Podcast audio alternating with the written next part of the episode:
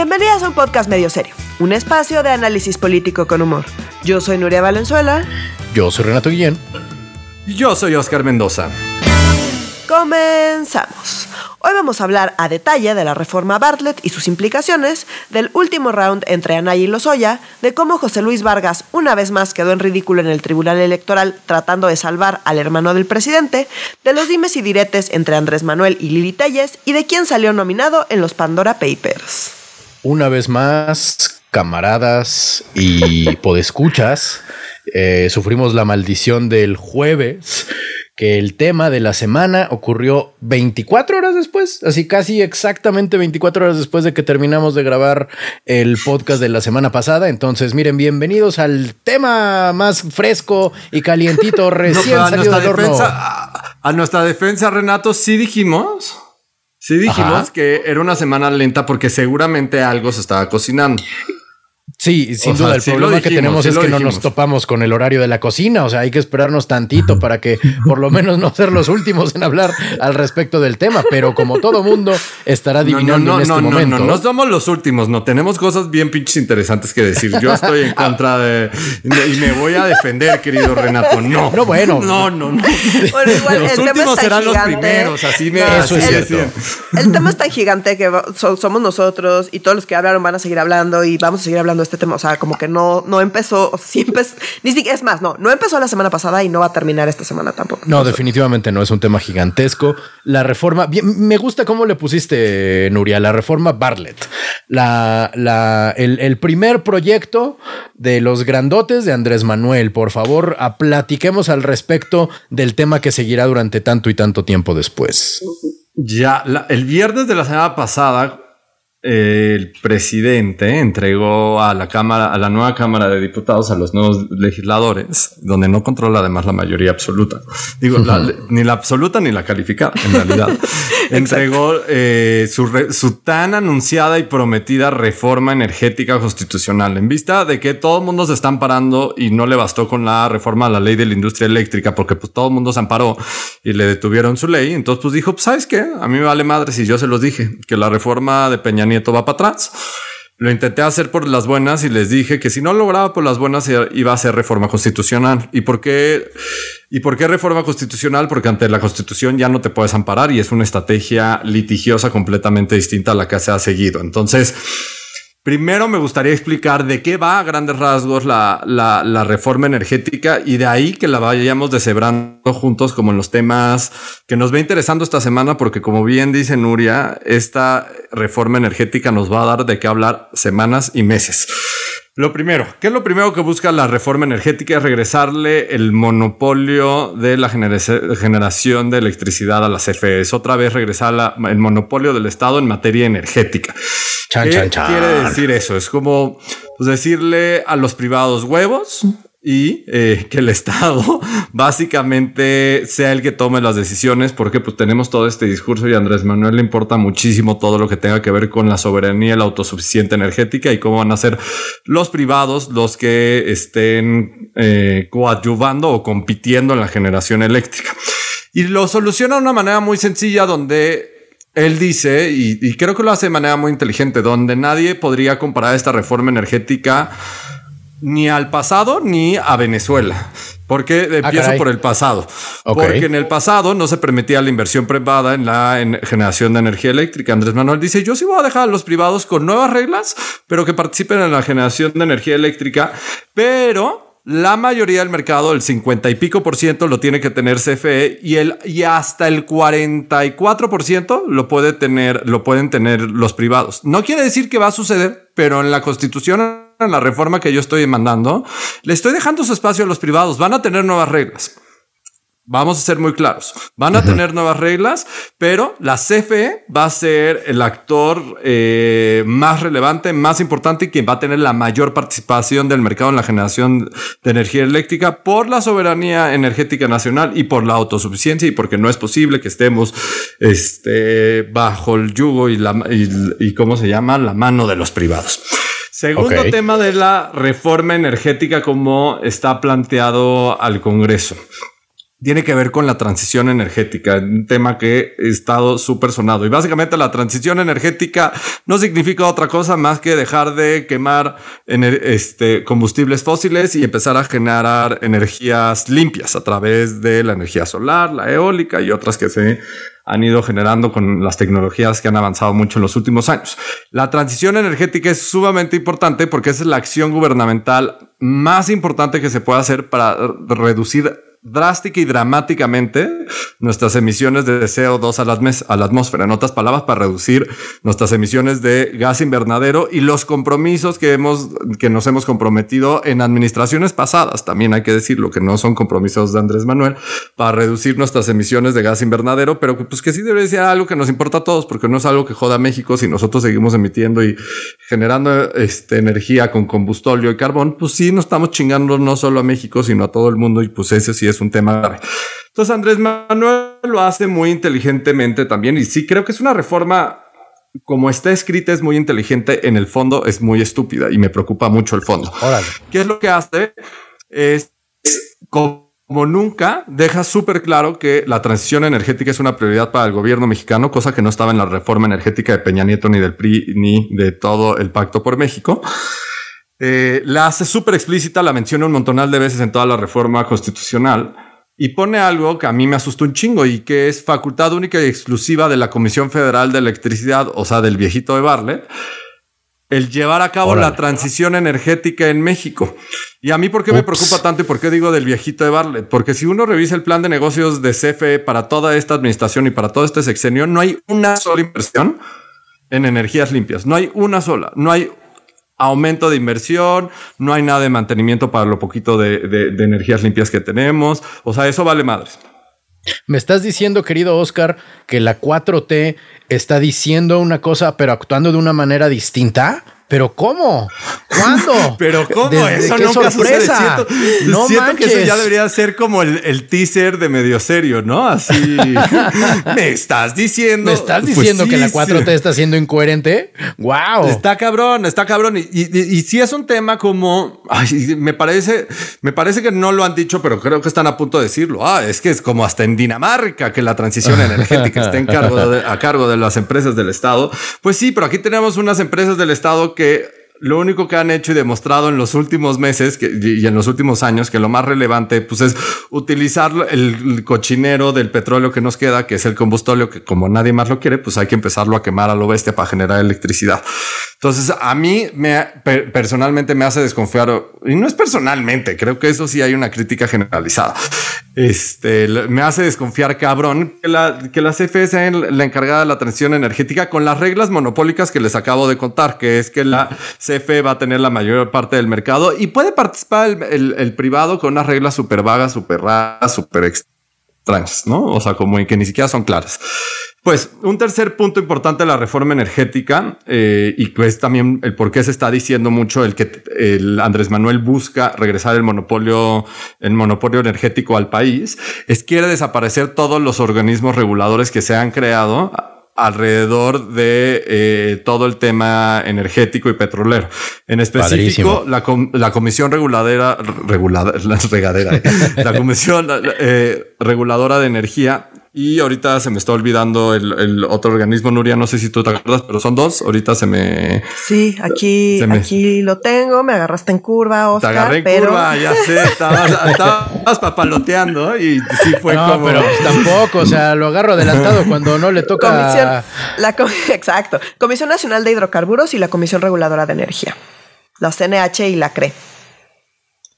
Exacto, entonces los quiere desaparecer por completo, que son dos organismos reguladores del Estado, organismos independientes, pero que sí pertenecen al Estado. Andrés Manuel dice que estos organismos en realidad funcionan para los privados y para limitar a la CFE y Pemex, porque le ponen reglas a la CFE y Pemex para y a los privados también, o sea, ponen reglas en, y a los privados también, o sea, pero, ajá, para fomentar la competencia económica. Yo creo que esos organismos regulados podemos criticar un chingo de cosas de la reforma energética de Peñanito, pero esos dos, la neta, yo creo que están jalando muy bien. O sea, como el cómo han dado los permisos y han sido más transparentes las rondas petroleras, un montonal de cosas pues en realidad sí lo estaban haciendo muy bien. No se meten con Pemex, porque ya ven que la de Peña Nieto fue toda una reforma energética, no solo de CFE, sino toda la parte petrolera. Porque al momento que se tornan a los organismos reguladores en materia energética, ya tronaron toda la reforma energética petrolera en materia de Pemex, porque ya no hay rondas petroleras de inversión y no las están, no las están prohibiendo, porque esta reforma energética se centra exclusivamente en la CFE. Pero a quitar estos organismos reguladores que eran los que regulaban eh, pues, toda esta relación entre, entre, públicos y privados con Pemex, se le dice a los privados y a todos los mexicanos que eso será facultad exclusiva de la CFE tomar ese tipo de decisiones. Y si es facultad exclusiva de la CFE en ese monopolio, pues ya valió madres. No va a haber ni reglas justas, ni transparentes, ni que fomenten la competencia económica. O sea, como que ese era un poco el objetivo de, la reforma. Y un último punto para no, clavarnos más, y ahorita la vamos a ir deshebrando. O sea, como los puntos que creo que ahorita son más relevantes en el momento Hay que nos encontramos. sí. Sí, o sea, porque esta reforma apenas se presentó en el Congreso, no va a ser discutida mañana. Eh, tenemos un camino largo, así que tendremos muchas semanas y meses de discusión. El último punto que considero muy relevante es que Andrés Manuel lo dijo claramente y ya lo venía repitiendo desde el inicio de la administración que el tema de las concesiones mineras es una mamada, como se han ido otorgando y que hemos entregado el país a Canadá y a los privados y en especial son los culeros y además no pagan ni pinches impuestos. Pero hay un tema en específico que le importa mucho al Obrador, que no es el oro, que no es el cobre, que no es la plata y que no otros muchos recursos de este, naturales y de metales preciosos, que es el litio. Es romper la piñata. Ah, el litio. el litio. El litio es un recurso natural que es muy importante en, para, para, ciertos temas en específico de, tecnología y que es como el nuevo diamante o el nuevo oro del, del siglo XXI. Le llaman el nuevo petróleo. El nuevo petróleo, del siglo XXI, pero apenas se está explorando. O sea, como parece ser que México es rico en litio, o sea, que en Baja California tenemos unas de las reservas más grandes de litio. Sonora, eh, el año pasado, eh, el año pasado justo encontraron eh, una reserva aparentemente enorme de litio en Sonora. Em, voy a hacer un paréntesis rapidísimo para explicar lo que es el litio eh, y, ahorita seguimos, ¿no? Porque eh, seguramente los podescuchas eh, habrán escuchado mucho sobre el litio últimamente y es como, ¿y, eso qué? Entonces, ¿Con qué se come? Es un elemento, ¿no? El litio es un elemento químico que, entre otras cosas, permite almacenar energía.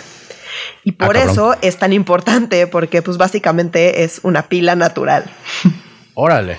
Entonces, eh, el tema de del litio... tantita, porque hay que consumir más litio. Necesito una pila natural, así. Está muy larga esta pinche semana, güey, sí. Entonces, eh, el tema del litio es que cada vez se va a volver más y más importante. El litio está en todos los aparatos electrónicos, que pues cada vez son más, cada vez son más potentes, cada vez requieren más energía eh, guardada ahí adentro y por lo tanto, pues cada vez requieren más litio. Entonces, es crecientemente un tema súper estratégico el tema del litio. México resulta que tiene grandes yacimientos de litio. Y justamente el año pasado en Sonora eh, se encontró un yacimiento que según eh, Mining Technology, que es una empresa, eh, considera que es el depósito más grande del mundo con ah, reservas probadas y probables de 243.8 millones de toneladas. Entonces, obviamente, pues el litio mexicano se volvió un súper, súper tema. Entonces, a ver, el principal uso del litio en México y en el mundo es la manufactura de baterías. El tema es que la extracción del litio es un proceso muy complejo que requiere mucha maquinaria, muchos químicos y mucha, muchísima agua. Entonces eso pues complica la cosa. Complica la cosa también en parte porque buena parte de, eh, los yacimientos de litio se encuentran en lugares con poca agua, medio desérticos. Exacto. Entonces... No, o sea, Nuria, es que creciente exponencialmente de la chingada cada cosa. No nada más eso, sino que se vuelve también un tema estratégico para las energías limpias, porque pues es, eh, eh, es una manera de poder almacenar la, la energía que estás pues, recabando y de poder mantener la estabilidad. ¿Se acuerdan que Bartlett decía, no es que las energías limpias tienen un problema porque eso genera como altos y bajas y, como muchos problemas de volatilidad? Justamente el litio ayuda a hacerle frente a este tipo de cosas.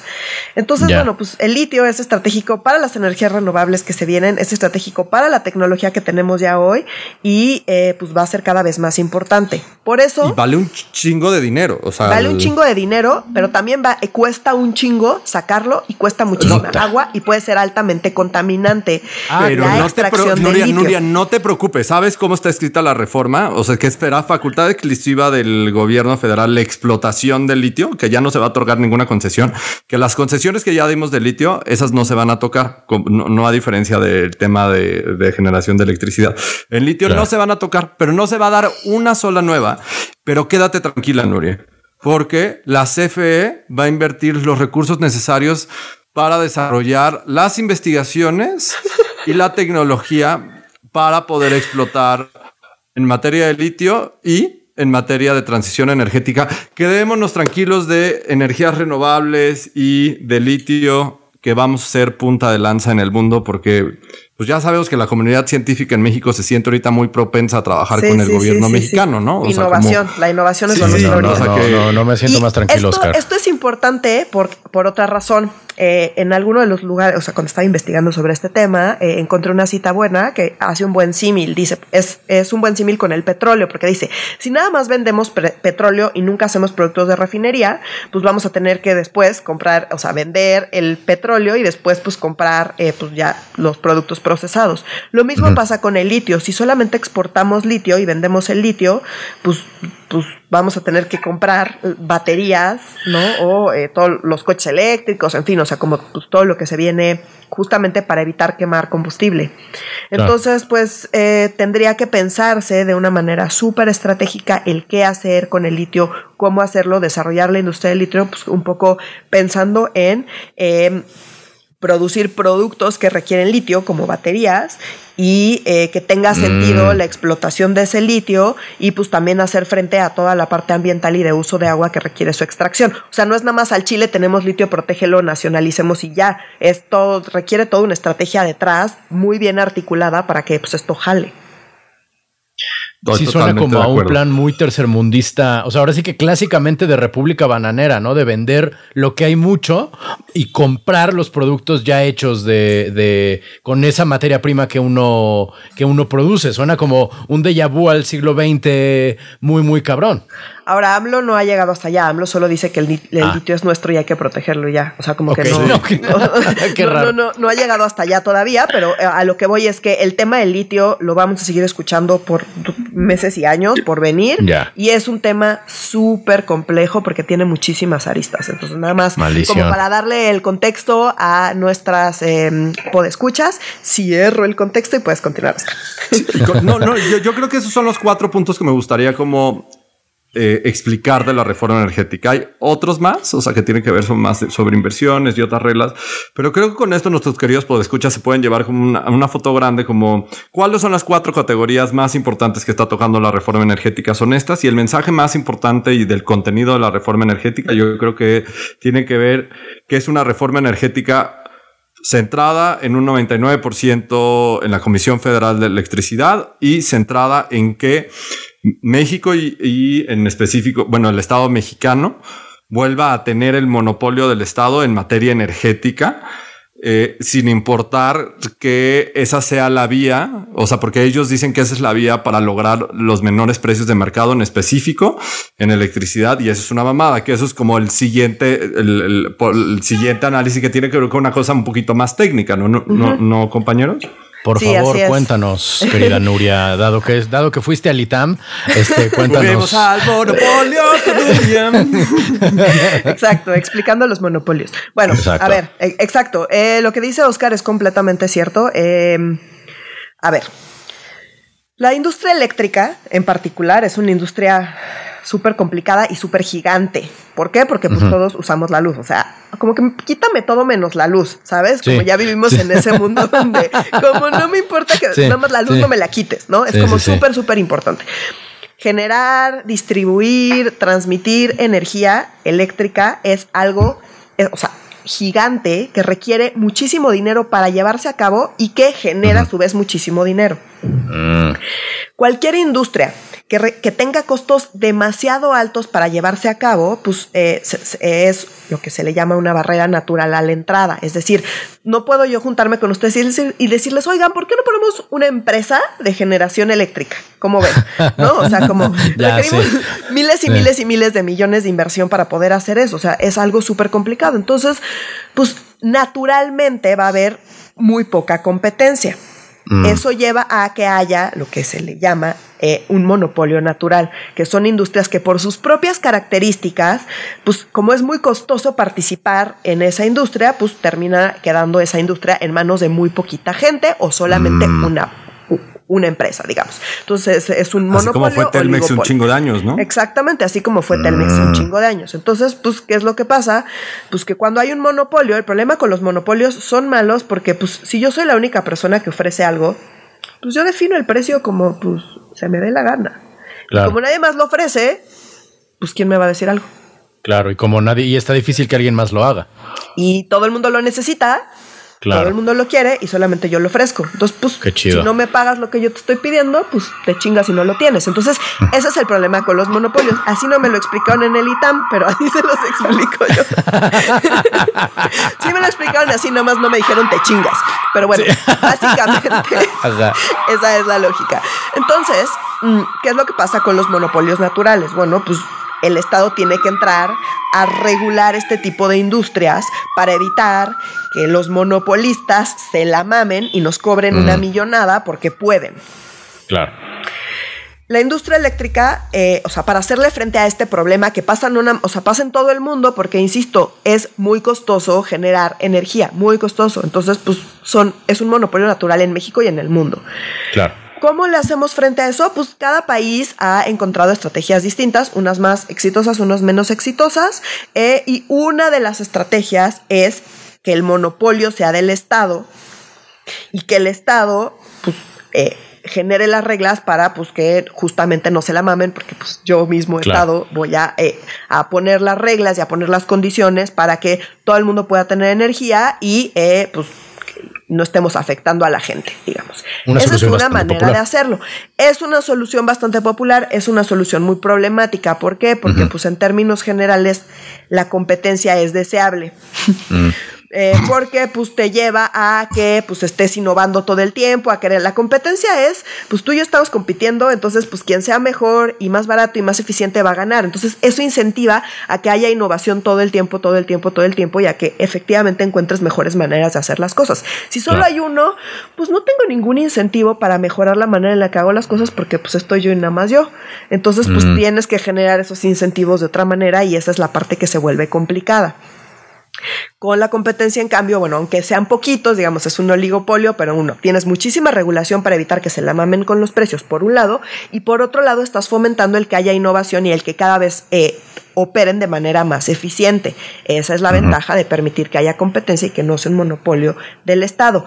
Eso implica reglas súper claras, que estés todo el tiempo atrás de todas las empresas y viendo que estén cumpliendo con las reglas, que no se le estén mamando, no, o sea, es tenerlos en la lupa todo el tiempo.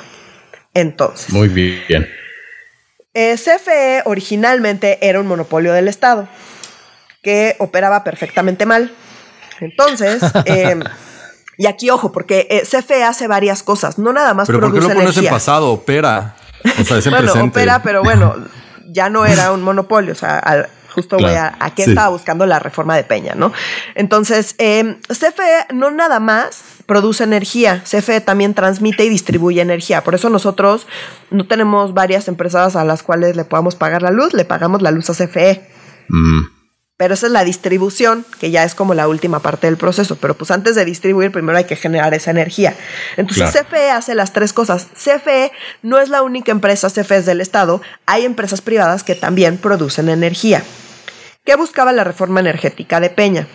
Buscaba, entre otras cosas, propiciar que hubiera eh, pues, más competencia en ese mercado. La Mm. manera de lograrlo fue justamente poniendo estas, eh, eh, eh, la Comisión Nacional de Hidrocarburos y la Comisión Reguladora de Energía, que como bien decía Oscar, lo que buscaba era precisamente regular. Esto que les digo, requieres tenerlos bajo la lupa todo el tiempo y tenerlos súper, súper, súper regulados. Es la única manera de que un monopolio natural jale. Y esa es la Mm. lógica de estas comisiones. O sea, la lógica era, se están dedicadas exclusivamente a tener la lupa encima de este mercado y asegurarse que nadie se le esté mamando porque van a ser, exacto, van a ser muy poquitos productores. Esa era la lógica y eso pues lo tumban. La otra lógica era justamente lo que decía Oscar, el tema de la transición energética. ¿Cómo le vamos a hacer para pues propiciar el que las energías limpias tengan incentivos para operar cada vez más y cada vez mejor y que vayan eh, sustituyendo las energías limpias a, la, pues, a, los combustibles fósiles, ¿no? Entonces se, se crean, por ejemplo, esta onda de los certificados de energías limpias que la nueva reforma está proponiendo eliminar. Híjole. ¿Por qué? Pues porque CFE no le conviene, porque como bien decía Oscar, toda la inversión de CFE, la enorme mayoría de la inversión de CFE está pues con eh, energías sucias.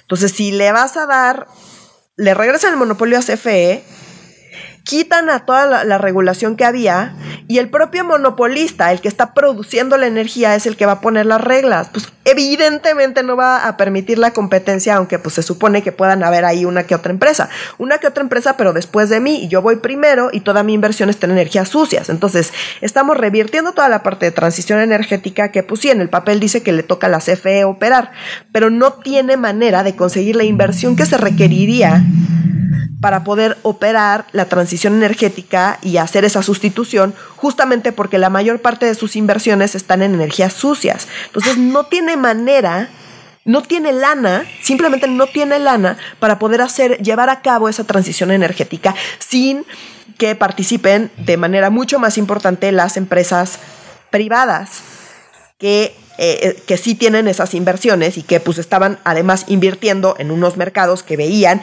que estaban eh, yendo hacia la transición energética donde cada vez iba a tener mayor preponderancia las energías limpias y tenía muchísimo sentido invertir ahí. Y si todo eso lo reviertes, pues tiene consecuencias pues para la parte económica de inversiones estás como literalmente jodiendo un chingo de inversión que son miles y miles y miles de millones eh, y, y, la parte del medio ambiente. Y son inversiones internacionales, que ahí es donde entra el discurso de AMLO, ¿no? Que ya igual podemos ir transitando hacia la parte más política. El discurso de AMLO lo que dice es, ojo, eh, son dos cosas. Por un lado es la parte nacionalista de, está súper mal eh, darle prioridad a las empresas privadas. Ahí vamos a ver qué diputados están con las empresas y qué diputados están con el o sea, pueblo. Porque las empresas son malas de la malitud. Las empresas internacionales son más malas de la malitud y Bartlett es bueno de la bondad.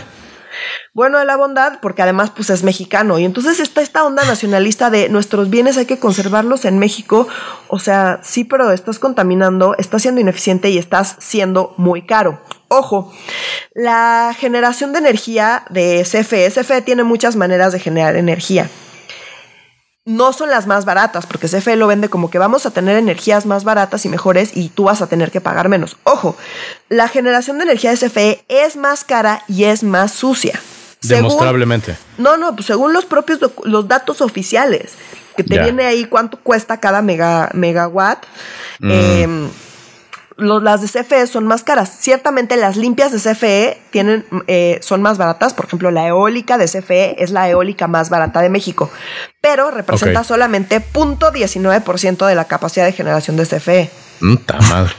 Entonces, las que tienen, o sea, donde está el mayor volumen de generación de CFE son las más caras y las más contaminantes.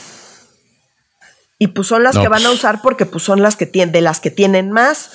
Claro. Entonces, pues sí, tienen algunas que son más baratas, pero son mínimas con, comparadas con las que son más caras. Entonces ellos dicen, vas a pagar menos. En realidad, la única manera, dado que van a aumentar los costos, porque están, van a darle prioridad a energías que son más caras de producir, que son las de CFE, pues por definición van a aumentar los costos. Si aumentan los costos, pues lo que es natural que suceda es que aumenten los precios. Claro. Si yo hago un pay y ese pay me costó 10 pesos, yo necesito venderlo en más de 10 pesos. ¿No? Entonces digo, bueno, pues lo vendo en 11 pesos y mi ganancia es de un peso. Bueno, pues como sea. Pero si de repente el pay me cuesta 20 pesos, pues yo ya no lo puedo vender en 11 porque pierdo. Tendría que venderlo por así, pues mínimo en 21, ¿no? Bueno, pues la única manera que va a tener el gobierno para que los, o sea, para que la gente pague menos es subsidiando. Nada más, o sea, es la única opción porque lo que es un hecho es que va a ser más caro producir la energía que vamos a consumir. Pero ya lo es. O sea, que es esta, ese es justo el problema de ahorita. O sea, como sí, sí, sí, Y pero el problema perdón, te no interrumpí, ese. perdón, es que a El ver, con, no con es este ese. tema exploto, Nuria, te interrumpí así horrible. El problema es que están argumentando que, eh, eh, que va a ser más barato. A ver, si le va a salir más barato a la gente la energía, es simplemente porque va a haber un subsidio. Sí. Que podrían hacer hoy como está esto sin necesidad de la reforma energética. O sea, la reforma sería más barato? Sí, claro. El subsidio Órale. sería menor porque hoy sale más barato producir. Ya, claro. Entonces, eh, si yo quiero cobrarte cinco pesos, pero pues me cuesta seis, pues te doy un peso de subsidio. Si mañana quiero que te cueste cinco pesos, pero me cuesta ocho, pues te tengo que dar tres pesos de subsidio.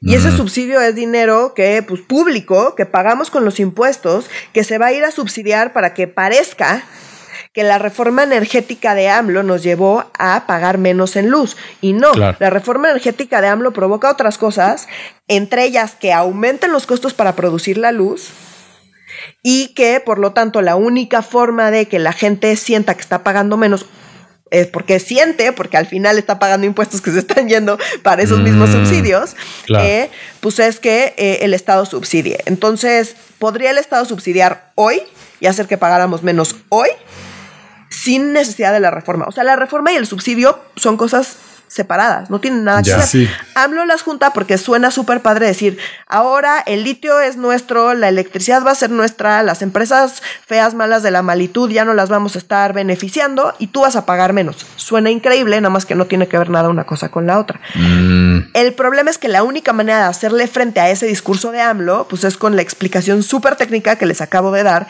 de cómo, pues así no funcionan los mercados, cómo no tiene absolutamente nada que ver con nada y los costos de la energía pues, no funcionan así. Eso suena muy técnico de la tecnocracia y pues tú me lo dices nada más porque estás viendo tus intereses afectados. Señor, ojalá yo tuviera intereses en la industria eléctrica porque sería millonaria, que no soy. Y Andrés Manuel lo comunica espectacular, o sea, porque algo tan técnico lo comunica tan básico como decir como los privados están haciendo que la luz eléctrica sea más cara. Los privados están haciendo que México no pueda ser autosuficiente y soberano en materia de generación de energía eléctrica y por lo tanto los, los apagones. El que no haya luz en tu casa son los privados. El Peña Nieto y las administraciones pasadas vendieron las empresas del Estado, empezando por la CFE. O sea, lo comunica tan sencillo y no, es mucho más complejo como lo que está contando Nuria. Y el contenido de la reforma lo que está haciendo es irnos 10 veces para atrás. Y lo que sí coincido también, cabrón, con Nuria, es que la luz va a ser más barata en un futuro. Va a ser es un pinche subsidio que vamos a pagar todos los mexicanos, no porque estamos produciendo electricidad y generando electricidad de manera más eficiente, que es lo que a mí me parece muy preocupante y que el debate no se va a ir para ahí. Y también me parece muy preocupante el debate como en lo político, si me permiten como entrar a esta parte de, Sí. de, de- de Sí, por sí, qué sí. lo presentaron en, en- en diputados, cómo, cómo se puede, cómo se puede dar el debate ahí. Recordemos que esta es una reforma constitucional y una reforma constitucional se tiene que aprobar por dos terceras partes en diputados, en Senado y por la mitad más uno de los congresos locales, o sea, por 17 congresos locales. Primero la discusión tiene que suceder en diputados. En diputados, a las comisiones donde está la, iniciativa, sí puede ser votada, porque en comisiones nada más necesita la mayoría más uno, el 50 más uno, y Morena y sus aliados lo logran. Eh, y eso lo logran sin problema alguno. Pero lo que no tienen, y eso se acuerdan que lo habíamos hablado desde el 31 de octubre o en el podcast donde hablamos de la conformación del, digo, de agosto, 31 de agosto, cuando Sí. hablamos de la conformación de- del Congreso, de la 65 legislatura, es que Morena y sus aliados no les alcanza y no les dan los números para tener la mayoría calificada para hacer reformas constitucionales y están lejos en la Cámara de Diputados. Y cuando les digo están lejos, no estoy exagerando. En la Cámara de Diputados necesitan 333 votos si es que hay un quórum perfecto para lograr la mayoría calificada, o sea, para aprobar una, cualquier reforma constitucional. Aquí voy a hacer un paréntesis. aliados- Voy a hacer un paréntesis rapidísimo. Sí, es sí. dos terceras partes de los presentes. ¿No? Porque luego está esa confusión. Entonces, bueno, Sí, estamos sí. asumiendo que para las reformas muy importantes Van va todo el mundo. Ahora, Mm. hay veces donde sí es muy importante, justo mm, no van, porque quiere, o sea, porque para afectar el resultado de manera, Ajá. digamos, indirecta, bajando. el viejo eh, truco. Exacto. Entonces, bueno, ya vamos, ahí cierro el eh, paréntesis, ¿no? Sí, sí. Y, como y poner en, datos súper claros. O sea, en la legislatura pasada a Morena y sus aliados les faltaban tres diputados y diputadas para lograr la mayoría calificada. Ahora les faltan 55. ¿Y qué es lo que está haciendo? Y, y, el presidente lo está haciendo muy cabrón como el genio de la comunicación que es. Está dividiendo la alianza. La alianza irreal sí funcionó de PRI PRD la de Va por México, que ellos se comprometieron a hacer un bloque legislativo y que en las cosas fuertes sí se iban a oponer a lo que iba a proponer López Obrador. El PAN y el PRI salieron, digo, el PAN y el PRD salieron a decir, mira, mijo, conmigo ni se metan, nosotros 100% seguro vamos a votar en contra de esta reforma, porque nosotros sí estamos a favor, no por Peña Nieto, pero sí estamos a favor de la reforma constitucional que se aprobó en el sexenio pasado y sí apoyamos la, reforma en materia energética. Y agárrense, porque el PRI está haciendo, no ambiguo lo que le sigue, está haciendo unos políticos de la vieja guardia y una vieja política y lo están haciendo espectacularmente cerdo y bien. Porque el PRI, recordemos que tiene 70 diputados dentro, dentro de la Cámara de Diputados.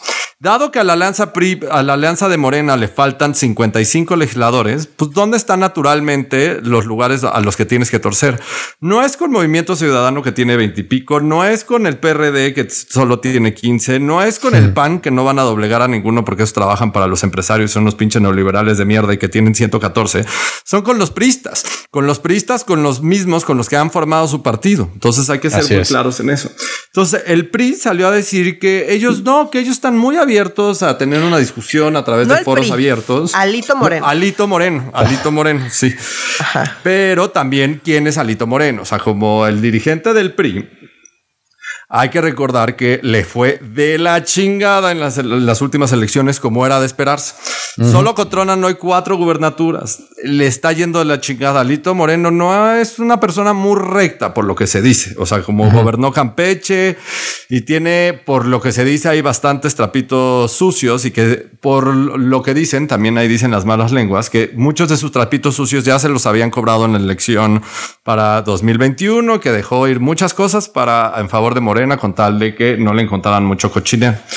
Pero ahora, Alito Moreno y esta sección que yo creo que es más tradicionalista del PRI, del PRI viejo y del PRI sucio y del PRI atascado, de está diciendo como estamos siendo ambiguos y están diciendo que ellos no tienen una posición clara sobre esto, no están defendiendo la reforma de Peña Nieto, o sea, como la reforma con la que su último presidente, el más corrupto, lo que quieras, o sea, el más denostado, lo que quieras, pero la reforma del sexenio pasado fue esa, la, reforma en materia energética, la que desgastó a la clase política mexicana, es la reforma energética, no le está defendiendo, parece que fue una reforma del PAN, eso es lo que a mí me está pareciendo que me está volando los sesos. Entonces está diciendo que ellos sí se van a parlamento abierto, que tengamos foros con especialistas, científicos, académicos, que ellos son los que nos deben guiar y que están muy abiertos, que no están cerrados a mover, no están cerrados a mover ni las comas ni los puntos y comas y que están muy abiertos a discutir. A lo que sale a decir al PAN y es como cabrones, si ustedes no votan en alianza legislativa, como dijimos, acabó de por vida nuestra pinche alianza ilógica, que tiene toda la lógica que se acaba la alianza. También tiene toda la lógica que el PRI se acerque al, a Morena, dado todo el cochinero que tiene el, eh, que tiene el PRI. Vamos a ver a qué, a cuáles y a cuántos doblegan desde Alito Moreno, o sea, como desde la instrucción de la presidencia del partido, hasta individualmente Morena, porque no necesitan a los 70, necesitan 55 tienen. Ahora, también hay que decir que no salió Alito Moreno de su propio gusto y, e iniciativa a decir nosotros no, eh, como el son de la negra, todos les decimos que sí, pero no le decimos cuándo. No, salió porque Andrés Manuel salió a decir, oigan, no les interesa hacer esquirol de mi, de mi reforma energética. O sea, abiertamente Andrés Manuel salió a decirles, oigan, este, ¿le entran o no le entran? Como ya de, una, de un cinismo muy, muy marcado. Ahora, aquí hay varias, o sea, varias cosas que puntualizar. La primera es que, en efecto, la reforma energética es una iniciativa desde hace muchísimos años del PAN. O sea, quien impulsó esa reforma energética fue el PAN. La sacó Peña porque Calderón no pudo. No, sí, eso lo hemos dicho muchas veces. Fox intentó hacer una cosa chiquitita que ni siquiera se pudo discutir. Calderón. Nació muerta. Calderón mm, lo medio intentó y le fue de la patada. Y ya con el pacto por México, Híjole, es que me da hasta pena decir el pacto por México. Ya suena mal, o sea, se siente mal en, la boca ese bueno, pacto por pero pues es que medio el pacto por México es va por México de ahorita. Correcto. no, porque ahí sí eran todos los partidos. Bueno, pero Morena no existía. sí, sí, no, no, no. y, de alguna manera Morena, pues es el PRI, o sea, como que esa parte del PRI viejito, pues entonces el PRI en ese sentido, pues está dividido y está dividido porque Claudia Ruiz Macié salió a declarar sí. O sea, a decir que de ninguna manera ella iba eh, a, votar a favor de, la iniciativa de AMLO, que iba absolutamente en contra de eh, la reforma energética que ella misma había impulsado eh, durante el sexenio de Peña y que pues no, que ella seguía pensando que eso era algo que necesita el país y que de ninguna manera iba a votar a favor. Mientras Alito Moreno solía decir efectivamente, bueno, pues vamos a ver y vamos a hacer las mesas y lo que digan los expertos y quién sabe qué tanto. Ahora, acá quiero hacer un paréntesis sobre justamente las personas como expertas en estos temas, porque algo que me ha llamado la atención con esta última iniciativa es que cuando empezó el sexenio de, de AMLO, y empezó a hablar del tema energético, que ha hablado desde antes de que ganara las elecciones, él ya estaba hablando del tema energético. Muchos de los especialistas decían, bueno, pues eh, vamos a ver, hay algunas cosas que podrían tener sentido, ¿sabes? O sea, como que le daban el beneficio de la duda. Yo escuchaba uh, muchas opiniones de gente que sí le sabe al tema, dando el beneficio de la duda. Hoy, con esta iniciativa, no he escuchado una sola voz de una persona mm. experta, una sola, mm. que diga esto es una buena idea. Una sola. O sea, simplemente no, la he escuchado. Incluso aquellas personas que estaban a favor o que le daban abiertamente el beneficio de la duda a AMLO al principio del sexenio, hoy esas mismas personas están diciendo esto es una absoluta locura, un sinsentido Simplemente no, no, es un retroceso, punto final. No hay nada positivo que verle a esto. Entonces, nada. Nada. No, no, no, no, porque es puro wishful thinking. Es como es la construir es sorprendente ver ese cambio. Dentro, insisto, de las personas que le saben al tema y que serían las que estarían participando en estos supuestos foros que dice Alito que quiere hacer. Que sale a decir eso para calmar a Morena, pero que no va a estar fácil porque el PRI está dividido, porque es como, ¿cómo voy a salir yo a votar en contra de algo que yo impulsé el sexenio pasado? Claro. Entonces está el PRI dividido entre los que pues están convencidos de que la reforma que sacó Peña es un logro de Peña que no quieren perder o del PRI, digamos, que no quieren perder, y pues quienes dicen, pues la neta es que pues Adolfo López Mateos estaba chingón. ¿Qué, ¿Qué pedo con eso que Andrés Manuel López Obrador tiene como un buen presidente a, Adolfo López Mateos? Su secretario de gobernación era Díaz Ordaz. O sea. Pero es el nacionalismo, es esta onda de pues todo para los mexicanos. Ahora, ojo, porque pues ya no estamos en la época de, de, López Mateos y mucho menos estamos en la época eh, de, de, Lázaro Cárdenas. Para empezar, o sea, y, aquí quisiera como meter un tema que también creo que va a influir en las discusiones dentro del Congreso y en que pues quizá algunos eh, priistas eh, estén renuentes a, aprobar la reforma de AMLO como le está proponiendo, es la parte de el mundo es otro. Claro. Y el mundo es otro implica eh, pues toda la parte de cambio climático y de los compromisos y del el famoso Acuerdo de París de 2015 y de la COP26 que se viene, que es la Conferencia de Naciones Unidas sobre el Cambio Climático. ¿Por ah. qué?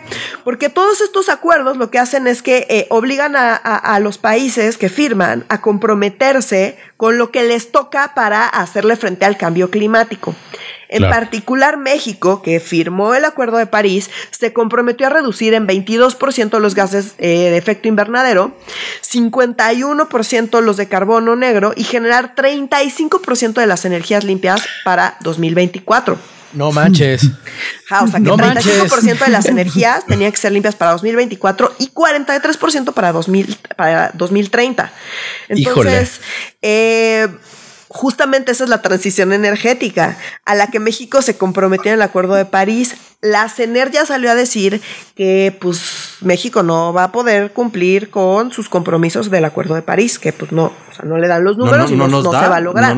Y con esto menos nos va a dar. No nada más eso, sino que dado que la tendencia va hacia allá, las grandes potencias que están impulsando eso se ponen cada vez más estrictas. Eso mm. quiere decir que ponen impuestos, aranceles, o sea, como hacen más costoso internacionalmente en todo el comercio internacional a todos aquellos países que estén utilizando energías sucias.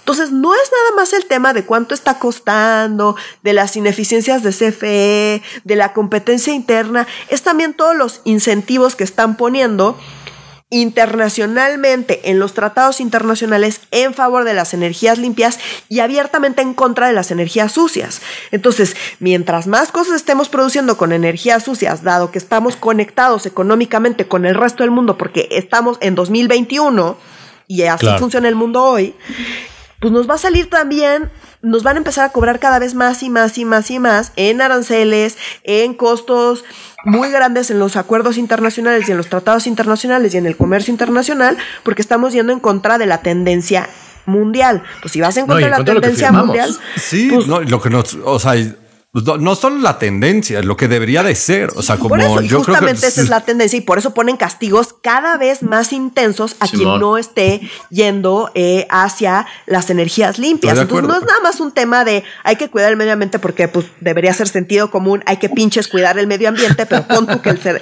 el sentido común no se les da. También es un tema económico de dado que hay que cuidar el medio ambiente y hay que obligar a todo el mundo a que cuide el medio ambiente, pues les estamos poniendo costos económicos súper altos a no cuidar que México va a empezar a tener que asumir. Y Estoy de acuerdo. encima de todo, México, más bien López Obrador ya dijo que no se va a endeudar. Mm. Entonces, pues así está muy cabrón, amigo. O sea, como muy cabrón. y, eh, también algo que está muy cabrón, lo que hace yo diría, hace como mes y medio, dos meses, parecía imposible que fuera siquiera viable una reforma constitucional en materia energética o la de la Guardia Nacional o justo las tres grandotas que las han anunciado. Sí, o sea, que parecía imposible porque no le daba la mayoría y parecía que en todo lo ilógico de la alianza PRI-PAN-PRD, por lo menos contra eso sí iban a ir en, en bloque y, que rápidamente se iban a posicionar y que mientras fuera en el año 3, 4, 5 como podía funcionar. O sea, como ya hacia al final ya esa alianza obviamente ya está más apestada que nada. Lo hemos explicado un millón de veces con el tema del Partido Verde Ecologista de México.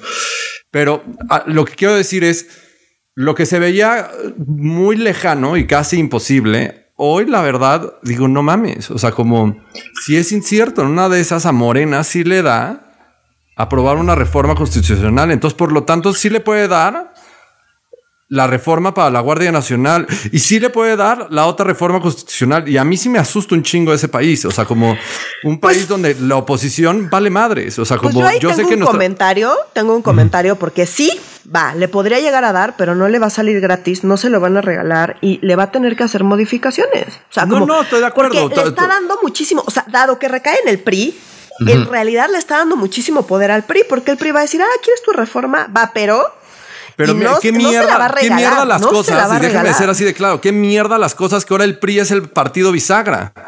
Pues o sea, el partido más esquinado, o sea, el, partido más sucio, el partido que más trapito le pueden sacar. y al que, por cierto, no le hace nada, no le hace nada ah. más que agarrar a güeyes y ponerlos en su casa muy a gusto y volarlos en aviones privados. Ese es el, son los güeyes que van a decidir si existe o no existe debate. Me parece vergonzoso, güey. o sea, como... su negociación ni siquiera va a ser por polis, va a ser como para, va, yo te doy tu reforma, pero tú ya no me persigues, o vete tú a saber qué pues, qué negociaciones vayan a estar haciendo. Pero lo que sí es que no le va a salir gratis a Morena y tampoco va a ser fácil y mucha parte del PRI va a decir, no, yo no puedo votar por eso, necesito que le hagas por lo menos algún cambio para que pueda yo justificar mi voto, porque pues yo voy a seguir aquí, ¿sabes? Yo, yo voy a seguir en la política y yo no puedo, o sea, no puedo hacer, ni que fuera Manuel Bartlett. Para, para seguir para siempre así impunemente, güey, ¿sabes? Como pues, no, no, no está tan fácil. Qué cabrón. Yo recuerdo cuando en este podcast dijimos, no, mira, nacieron muertas. No, mira estas tres que son como los sueños de López Obrador y ahorita cámara. no, yo sigo creyendo que está muy difícil que pase y que si llega a pasar le van a tener que hacer modificaciones muy importantes. Eh, yo no creo que pase como va. Entonces, bueno, pues, o sea, sí, todo lo que está súper mal de la iniciativa, pero falta ver qué pase y falta ver cómo queda al final. Y falta ver que igual Alito Moreno se hace pendejo, se hace pendejo, se hace pendejo y se sigue haciendo pendejo.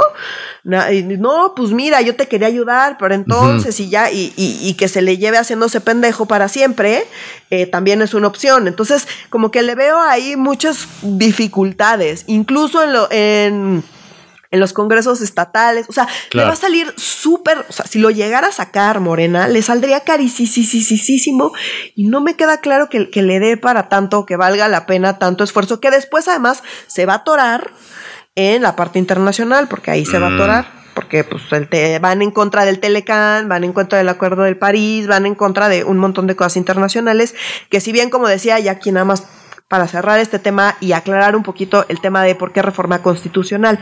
Las cosas llegan a... ahorita todo está detenido en la Corte en la Suprema Corte de Justicia. Y está detenido porque eh, si yo veo algo que considero que va en contra de la Constitución, pues puedo llevarlo a la Corte a decir, hey, yo digo que esto va en contra de la Constitución, tú que eres la Suprema Corte de Justicia de la Nación, pues tienes que determinar si esto va o no va en contra de la Constitución. Y así eso es lo que han estado haciendo durante los tres años que lleva el sexenio de AMLO. Entonces AMLO dijo, y estoy hasta la madre de que me paren las cosas en la Corte, entonces pues cambio la Constitución y pues ya animo que vaya en contra de la Constitución si ya la Constitución dice otra cosa.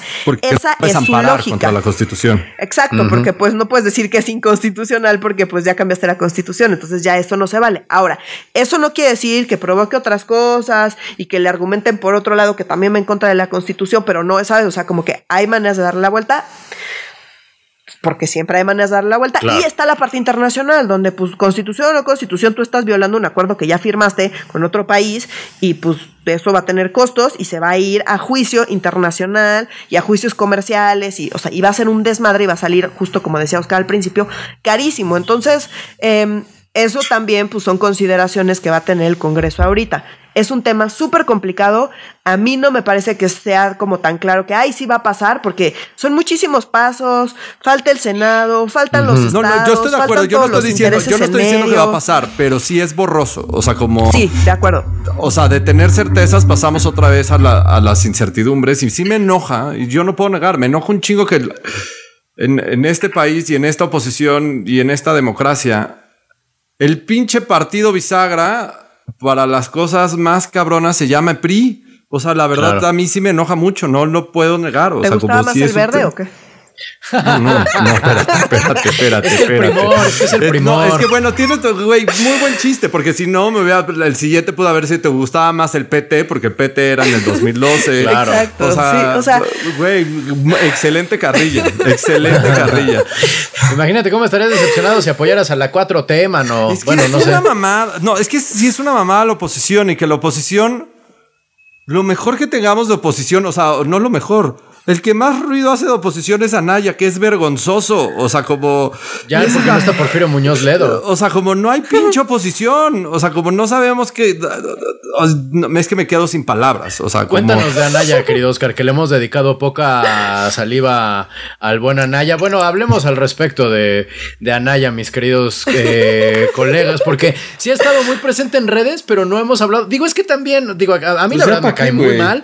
Yo a mí me cuesta mucho trabajo empatizar con el señor, pero pues este se está agarrando a, moquetes con, bueno, no a moquetes, a videazos con, con, con la fiscalía y con los Oya. Pero eso pasó esta semana porque el lunes eh, se, se, supone que se retomaban las audiencias de Anaya. ¿Se acuerdan que como no le dejaron revisar eh, la carpeta de investigación, eh, eh, pues dijo, no, yo necesito más tiempo, no sé qué, no puede ser ahorita, y le dio una prórroga. Bueno, eh, el lunes eh, era la, audiencia, se supone, y le volvieron a dar otra prórroga. En ese inter salió Anaya a decir, de todo lo que me acusa Lozoya, no tiene ningún sentido, ni siquiera está dando las fechas, las fechas que sí dio no coinciden, yo estaba en no sé dónde, ¿sabes? Como que empezó así como que a sacar que es que su evidencia. Digo, yo no sé, dime si diretes, a mí me caga Ricardo Anaya, me parece que, o sea, como no sé quién le metió en la cabeza que era el futuro de México, porque pues, no, sé, en qué México vive, pero en Atlanta. Pero lo que sí tengo que decir, independientemente de que, o sea, no estoy diciendo que sea prístino y puro, es que eh, la explicación que él da me parece que tiene mucha más lógica, así de sentido común, que la que da Lozoya. Y lo que él dice es, no, la neta es que pues sí recibió él ese dinero de... Renato, por favor.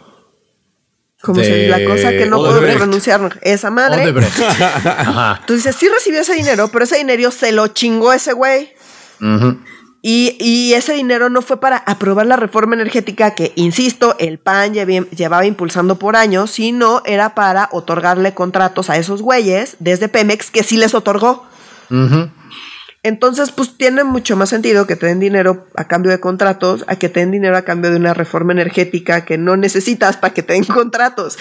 Entonces, eh, pues tiene más sentido lo que está diciendo Anaya. Insisto, no estoy diciendo que sea prístino y puro, no estoy, no estoy diciendo nada de eso, nada más estoy diciendo que pues tú escuchas las dos versiones y en mi cabeza tiene más sentido la versión de Lozoya. Claro. Y pues nada más que hay un ex senador panista en la cárcel que es que por recibir dinero para aprobar la reforma energética, eh, sin juicio obviamente, y ahí se va a quedar. Entonces, bueno, eh, eh, en eso va lo de Lozoya, entonces pues Anaya saca sus videos diciendo pues no tiene ningún sentido, Lozoya dice no, sí, cómo no, y los seis mil, pero sigue sin dar fechas, y las fechas, insisto, que dio, pues, pues Anaya no tienen sentido, muestra que, pues, que no coinciden y que no tienen sentido. no me sorprende porque, insisto, lo que está diciendo Lozoya no tiene sentido. Así es. La, versión que te convence más es la de Anaya, entonces que dijiste Lozoya, pero la que más te convence es la de Anaya, ¿cierto? Ajá, es que, es que Lozoya amplió su declaración.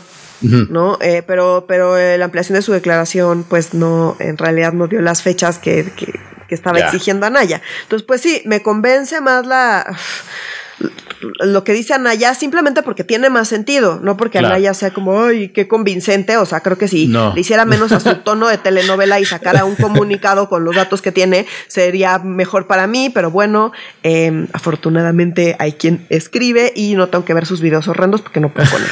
Pero bueno, más allá de eso y de, de, mi fobia personal con Ricardo Anaya, em, tiene más sentido su historia por, insisto, sentido común nada más. Por sentido común, sí, está baja la barra, pero sí tiene más sentido común. sí, sí, O sea, que, tu historia tenga más sentido. En el piso, güey. Sí, no mames, no baja la barra, güey. Es, que, luego las historias de la fiscalía parecen un cuento de, de, de, parecen la metamorfosis de Kafka, güey, ¿sabes? O sea, como que claro, hay más sentido en una película de Buñuel, como dijera el señor Burns. O sea, está, está fácil tener más sentido que eso. Este, hablando del poder ejecutivo, digo, perdón, el poder judicial de este país eh, que viene al rescate del nuevo hermano incómodo. ¿Se acuerdan cuando el hermano incómodo era Raúl Salinas de Gortari hace uh, como dos o tres décadas en este pinche país? Y ahora hubo un ridículo extraordinario por parte de, adivinen quién, de como siempre Vargas, en el Tribunal Electoral del Poder Judicial de la Federación. sí, ¿verdad? En el Tribunal Electoral. Sí, correcto, sí, sí, sí. Pues acá rapidísimo, es una nota súper breve, pero pues cada vez que nos podemos reír de, Vargas, lo hacemos porque, pues, porque podemos. nuestro Ponchin Vargas, ajá. Exacto, nuestro Ponchin Vargas. Eh, bueno, pues resulta que propuso que se revocaran las denuncias contra Pío López Obrador por los presuntos delitos eh, de por el 1.5 millones de pesos que todos lo vimos recibir en sus videitos. Por los videos que le, donde está recibiendo dinero en efectivo claramente para la campaña de Andrés Manuel López Obrador de 2018. Entonces dicen, no, pues eh, yo creo que pues hay que ya retirarlo, que ya los lo dejen de investigar en el INE porque la verdad es que los delitos ya prescribieron. Y entonces presentó su proyecto en el tribunal y el tribunal, así por unanimidad, bueno, no unanimidad, porque pues él votó a favor de ese proyecto. Ni él, ¿no? Estoy en contra de la estupidez que dice Vargas, dice Vargas. Pero las otras seis personas que conforman el tribunal electoral, bueno, la sala superior, eh, dijeron que pues es que está bien pendejo y que pues no. eh, entonces, Janino Talora eh, argumentó, por ejemplo, que eh, pues que, que no iba a votar a favor de esa mamada porque pues, que la vigencia de la investigación tiene alcance hasta las elecciones presidenciales de 2018. ese dinero claramente era para esas elecciones. Y resultó electo Andrés Manuel López Obrador, que sigue siendo presidente. O sea, como no podemos solo decir, ah, ya prescribió el delito y pues, pues ya quién sabe, ni pedo. Entonces, bueno, pues le dieron súper palo. Bueno, ni Mónica Soto, que es la que eh, tiende a apoyar a Vargas, eh, ni Mónica ah. Soto votó a favor porque pues no tenía absolutamente ningún sentido. Ya pues como ya no puede hacer más el ridículo, pues lo sigue haciendo para siempre. Y pues ya ese, ese, fue el oso de esta semana de Vargas. Una nueva versión de la canción de Nadie te quiere, todos te odian, mejor cómete un gusanito. en esta semana es Vargas, ¿no? La, otra semana fue... Y lo que está también es el otro lado de la historia, Renato. O sea, como con, lo pones con Raúl Salinas, o sea, como... Y, lo traes a la mesa seguramente por lo que ha dicho Andrés Manuel en las mañaneras. Es como, si ustedes ya no se acuerdan, de los hermanos reales de los presidentes que realmente robaban. O sea, como eso sí robaban. O sea, como minimizando que más hermanos y ellos eran más incómodos, ¿no? y es como que es 1.5 millones, saca su pañuelito blanco dice mamadas como por lo menos la corrupción arriba ya se acabó como yo prometí porque las escaleras se barren de arriba hacia abajo. Y en vez de minimizar que eso sí ya cambió, que le decían como, güey, es, es una guerra sucia en contra de mí y de mi familia, ahora ya no lo es, güey. Ahora como si mi hermano es culpable, que tiene que pagar las consecuencias y la mamada, o sea, como pues ya una cosa mucho más martiriana, güey, o sea, como si hemos de sacrificar a alguien y es mi hermano. Como, güey, recibiste tú ese dinero, dejaste que se usara ese dinero para tu campaña y ahora dices, ay, pues sí es culpable que, pues, pues que asuma las consecuencias y pues yo sigo siendo presidente después de esas marranadas. No sé, o sea, como que, insisto, y salen a decir, es que todo, todo el mundo lo hace y es una práctica súper común en las campañas. Sí, va, de acuerdo. Nomás que este güey va con la bandera de que lo hace distinto. Esa es la enorme diferencia. Estoy de acuerdo, estoy de acuerdo, estoy de acuerdo. Ya, pero bueno, eso Ni ahondemos más en eso y en las pendejadas del punching bag de Vargas. Me encantó que ese va a ser su nuevo apodo. Yo llevaba pidiendo Vargas, meses. Sí, sí. Llevaba meses pidiendo.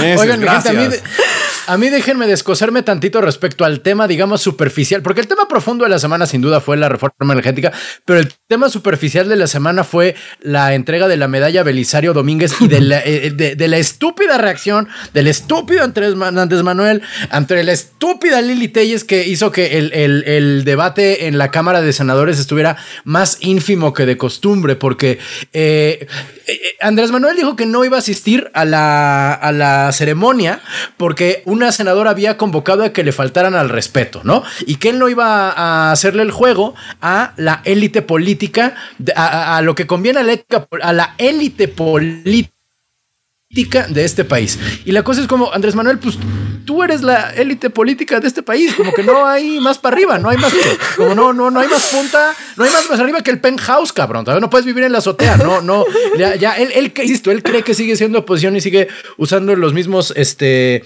los mismos argumentos que cuando era oposición, pero además, a mí lo que más me llama la atención de todo este pedo es quien se está revolcando en su tumba es Belisario Domínguez, o sea, Belisario Domínguez era un senador de Chiapas, de Comitán, Chiapas, que además fue senador por una super chiripa del destino porque era el suplente de un güey que se murió así intempestivamente y luego, surprise, soy senador, yo no quería hacerlo y empezó a hablar en contra de Victoriano Huerta cuando nadie hablaba en contra de Victoriano Huerta, cuando estaba absolutamente prohibido hablar de Victoriano Huerta. Es decir, la medalla Belisario Domínguez se da porque es un senador diciéndole sus verdades al poder, cabrón. Y entonces Andrés Manuel dice, además.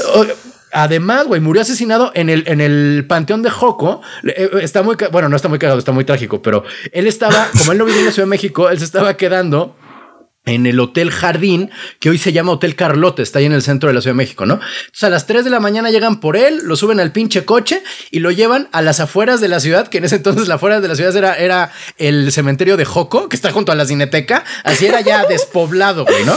Y entonces camina por el cementerio de Joco y los matones de, de, de no de Porfirio Díaz, perdón, de, de este, Huerta. De, de Huerta, lo mataron así a quemarropa, le dispararon por la espalda y lo metieron ¿por qué, ¿por qué matarías a alguien en un cementerio? Pues para ocultar el cuerpo ahí mismo, ¿sabes? Lo, lo encueran, le queman su ropa, le, le lo, lo, lo, dejan irreconocible y como era senador, eh, fue que se hicieron tantas investigaciones y como tres años después encontraron a los culpables. Pero insisto, el pedo es una medalla que se da en el nombre de un senador que le habla derecho al poder y le dice, pinche asesino, hijo de tu pinche madre. Y Andrés Manuel su reacción es, no, no voy a ir a la Belisario Domínguez porque me van a faltar al respeto que se está re porque le faltaría el respeto a la investidura presidencial. No, cabrón, quien le puede faltar el respeto a la investidura presidencial es el presidente, no nadie que le diga nada. O sea, cuidar la investidura presidencial es no hacer mamadas, no que no te digan qué chingados. Además, Lili Telles, cabrón, o sea, no, la, la, la,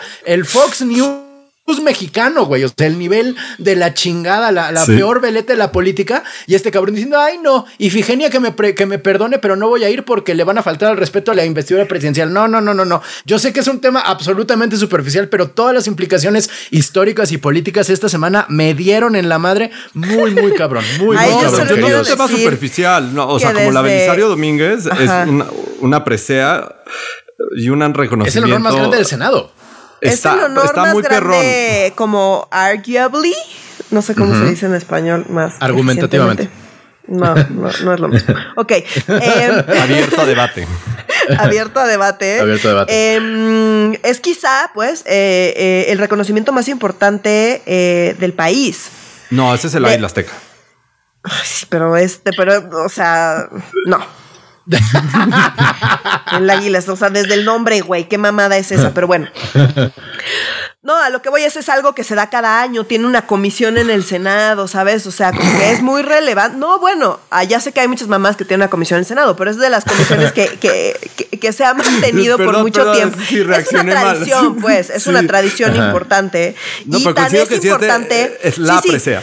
Es la presea. Tan es importante que desde 1977 no faltaba un presidente a la entrega de la Belisario Domínguez. O sea, la Belisario Domínguez es como el reconocimiento del año, Sí. ¿sabes? O sea, es. Y es toda una discusión. No sé si se acuerdan cuando se la dieron a Bayeres, fue toda una discusión que cómo era posible que se le. no, o sea, como es un tema y es un tema relevante y es un tema simbólico. Y es tan importante que, bueno, hasta Peña fue a todas las Belisario Domínguez que le tocaron y mira Así que es. sus niveles de aprobación estaban en el suelo. Sí, Entonces, señor. pues sí. Oye, pues, y, y- y- pero sí hay que reconocer, normalmente se le da muertitos y muy pocas muertitas. Se la dieron entre ellas a una que está viva. Este. A Ifigenia Martínez. A Ifigenia Martínez, que a- a es la senadora senadora. Que es senadora actualmente. Justo decíamos Sí, que nos parece que nunca se lo habían dado a. Bueno, en realidad es su nieto el senador, pero este, ella, te- ella tiene, ella es la que ganó la, la senaduría.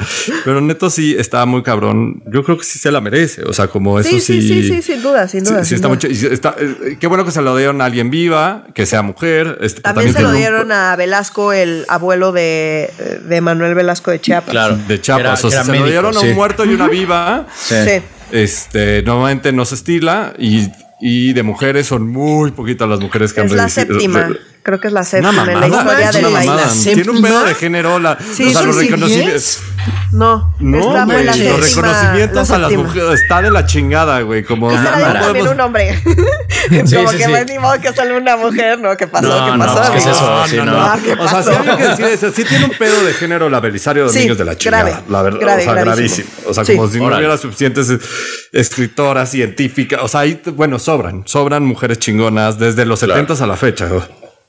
Pero bueno, ya, ya. Esto, ya- esto ya no Sí, es de un sí, sí, podcast medio nuestro- serio. Ya es, Sí, es no, ya es medio totalmente serio. nuestro de Braille. Sí, Oigan, sí, y sí. ya casi para terminar, mi gente, eh, un tema del que se ha hablado mucho, pero como que no hay mucha información porque es obscena la cantidad de, de datos que hay. O sea, estaba viendo una infografía donde decía que la investigación eran dos terabytes de datos. O sea, dos terabytes es, o sea, es un son mil gigas. O sea, ni mi disco duro son dos terabytes, güey. O sea, está, está muy cabrón. Entonces, eh, el de lo poquito que sabemos respecto a los Panama Papers, ¿no? Que no hay en sí mismo nada ilegal, ¿no? Es decir, no, es, es, es una filtración de paraísos fiscales, ¿no es cierto? Pandora. Pero hasta ahí. Pandora, que ¿qué es, dije? Pandora. Pero, pero, eh, Panamá, Panamá. pero es que los Panama Papers son muy Ah, eran parecidos. los anteriores, digamos perdón. que los Pandora Papers es la, la- la versión, La precuela. la nueva versión, ajá, de los Panama Papers, que es una filtración de casi 12 millones de documentos eh, que revelan en realidad, pues, la gente que tiene su lana en paraísos fiscales. Un paraíso fiscal es literalmente lo que suena, un lugar con, pues, condiciones particularmente propicias para, pues, Correcto. no andar pagando impuestos de más. De la lana que tienes. Entonces, bueno, en, en esencia, pues es eso. Eh, obviamente, pues eh, suele ser dinero pues medio opaco y sospechoso, pero en sí mismo no representa un delito. Ok. Eh, digamos, es posible, altamente posible, que Es esté vinculado ajá, con evasión fiscal. ¿No? O sea, como tú sacas tu lana, no pagas impuestos de esa lana y la llevas a un paraíso fiscal y pues ahí está en el paraíso tu lana. Entonces, bueno, son estos lugares donde tienen muchísimos millones y millones y millones y tú llegas y es una isla ahí desierta con un edificio, Ajá. ¿no?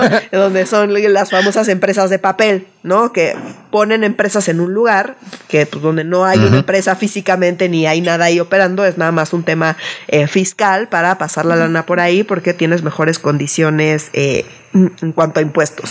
Entonces, bueno, Correcto. pues está eso, es medio una llamada de petate porque efectivamente no sabemos bien, el que aparezca ahí tu nombre pues solo quiere decir que tienes un chingo de varo y pues no mucho más que eso. Y bueno, han salido nombres pues desde Julio Scherer hasta Luis Miguel, pasando por pues ¿con quién Chayanne, se estaba les leyendo ocurre? que también Chayanne guarda su lana sí, ahí. sí, ¿no? Shakira y bueno, o sea, El como secretario Sí, de no. Comunicaciones y Transportes actual. el rey de Jordania. Órale, no, si estás en buen, es un grupo elite, digamos que eh, eh, estás en buena compañía si te toca estar en los en los Pandora Papers. La pareja de Putin, en fin, o sea. Ah, sí, que como una hija ilegítima estaba leyendo. No, no, no, esto ya es de saquen el jabón sote, perdón, perdón. Sí, sí, sí, sí, mantengámonos en lo, en lo serio antes de sacar el jabón sote otra vez. Mi querido Oscar, ya para despedirnos, ¿puedes contarnos respecto a el un, un movimiento extraño en el, en el CIDE, ¿no es verdad? No, no fue un movimiento extraño. Es el desmadre que traen del ataque contra los científicos mexicanos y en específico contra, también contra el CIDE. Eh, removieron, removieron hace unos días a Alejandro Madrazo, el director de la región centro, o sea, del, de, el CIDE, del Aguascalientes. Eh, lo removió el director interino del CIDE, porque ahorita hay uno provisional, porque recordemos que el último renunció porque pues ya no había condiciones y pues en realidad tienes, estás, estaba al frente de una institución que es del gobierno, pero que pues al final del día, todo el día les decían como mierdas neoliberales, este, y que estabas preparando mal a la gente. Entonces, pues sí hay un tema de no hay condiciones para poder dirigir esa institución y que, y el gobierno sí quería a alguien más cercano, puso a alguien del Colmex mucho más cercano y eso la puso la directora del CONACIT, a alguien mucho más cercano a la 4T y en específico a la directora del CONACIT. Este nuevo director interino corrió a Alejandro Madrazo, que ha sido un crítico férreo de eh, la militarización del país, que también apoyó a Andrés Manuel, pero después de, después de que Andrés Manuel no sacó a los militares de la calle, como fue su promesa, que parece que no leyó el libro, este, no leyó su libro, empezó a darle duro y por defender a unos profesores que trabajan en el CIDE Aguascalientes, que trabajan a través de la cátedra CONACIT que básicamente es los centros de investigación, no solo en sí, de todos los centros de investigación del país, en las administraciones pasadas, en específico en la pasada, contrataban a profesores muy jóvenes, recién egresados del doctorado, a través de fondos del CONACIT para hacer investigaciones de agendas y temas en específico que eran de interés para el CONACIT y para las instituciones, pero quien pagaba esos recursos era el CONACIT. Y fue una manera de crecer la planta de profesores de una manera transparente y eh, también ir formando como una nueva generación de profesores para que también las universidades no se nos llenaran de puros viejitos. O sea, una crítica que sí hago a tu casa de estudios, Renato, que es que no se jubilan por nada en el mundo. O sea, sí está muy cabrón. Saludos a mi mamá. Este. sí está muy cabrón. Y lo mismo puedo decir del Colmex. No se jubilan por nada en el mundo, ¿no? Entonces parte de, los intereses de la Cata con es dar entrada a una nueva clase de jóvenes eh, y de nuevas líneas de investigación que no eh. son a favor o en contra, es a favor de la ciencia mexicana, ¿no? Claro. Entonces, por defender a esos profesores, porque están haciendo casi imposible que existan las cátedras CONACIT en todos los centros de investigación del país, no solo en el CIDE, los defendió públicamente y por eso le pidieron su renuncia y lo corrieron.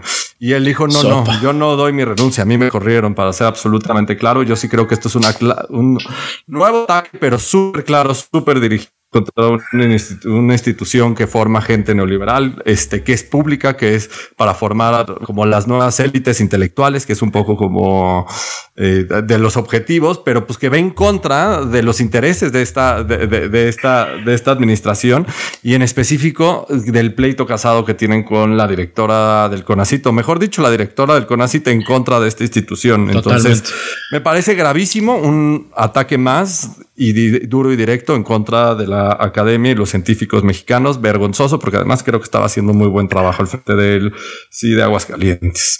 Es lo único que yo quería decir de, ese programa, era bien chido. Yo sé, lo saqué. sí, sí, yo ya, yo sé. Era de los hermanos no, ¿no? Yo, eran exactamente los gemelos Brennan. Yo, la neta, ni enterado estaba. Mira, ahorita, la, la, la, verdad, digo, te soy honesto, me entero ahora de que de, los ricos también lloran. Podría llamarse esta, esta sección de, del podcast. también es escuela pública, cabrón. Que no sí, también es escuela pública. Sí, es cierto, es cierto. Es como la mía. Pero no, no. Fifi de la eh, malitud, suena, Oscar. ¿Eh? Suena gravísimo. Es fifi de la malitud. Sí, yo sé, sí de la malitud. O sea, porque, Es como el INE, que también es público, o la CRE, que también es pública, no importa, eso no tiene nada que, ver. No tiene nada que ver. Son malos, malísimos nada más por ser. Pues mi gente, hemos llegado al final de, de, esta semana que obviamente en contraste del anterior que dijimos, ¡ay! Casi no hay temas, ¿de qué hablaremos? Y a la siguiente, sópatelas.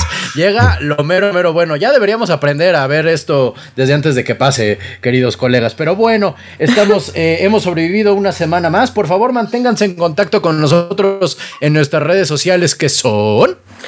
En Facebook estamos como Facebook Diagonal Medio Serio MX. En Instagram estamos como arroba medio serio. Y en Twitter en arroba medio guion bajo serio. Por favor, manténganse en contacto con nosotros y entre ustedes. Eh, como siempre, queremos agradecerles el contacto que hacen, eh, eh, digo, las discusiones que hay en los comentarios y en toda la, todas las redes sociales. si nos lo permite el virus y el sistema capitalista, nos vemos, la, nos escuchamos la próxima semana para Medio Serio. Yo soy Renato Guillén. Yo soy Nuria Valenzuela. Y yo soy Oscar Mendoza. Adiós.